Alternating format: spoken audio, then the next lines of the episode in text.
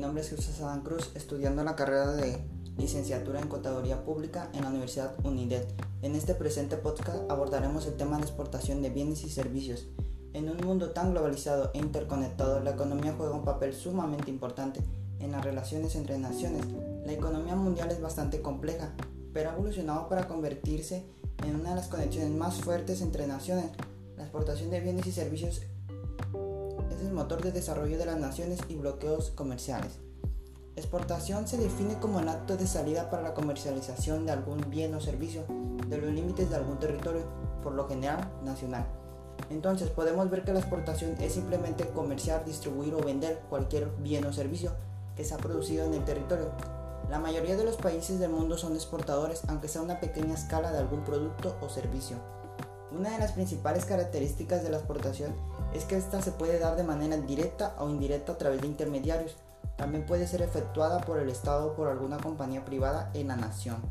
De acuerdo al artículo 29 de la ley del IVA, se considera exportación de bienes o servicios los siguientes. Número 1. La exportación definitiva en términos de la ley aduanera.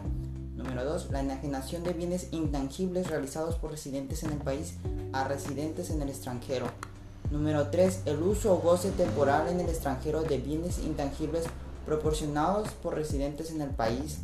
Número 4. Aprovechamiento en el extranjero de los siguientes servicios prestados por residentes en el país, como es en el caso de la asistencia técnica, operación de maquila, publicidad, servicios de comisión, seguros, siendo algunos mencionados estos servicios. Claramente en la ley aparecen más, pero estos son algunos de los más importantes la tasa del IVA aplicable en la exportación. Tratándose de la tasa, debería de aplicarse a la exportación de bienes y servicios. El artículo número 2 y el artículo 29 de la misma ley establece una tasa del 0%.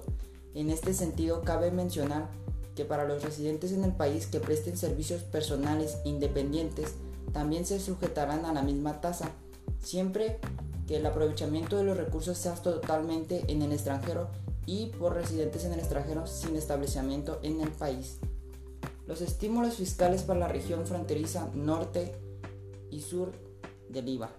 Consiste en un crédito fiscal del 50% de impuestos al valor agregado, el cual se aplica de una forma directa sobre la tasa del 16%, a fin de que la tasa disminuida resulte el 8%, Debes de tener tu domicilio fiscal, sucursal, agencia o establecimiento dentro de la región fronteriza norte, así como sur. ¿Quiénes pueden aplicarlo? Las personas físicas y personas morales que realicen los actos o actividades consistentes en la enajenación de bienes, la prestación de servicios independientes o el otorgamiento del uso o goce temporal de bienes en las sucursales, locales o establecimientos ubicados dentro de la región fronteriza norte así como sur.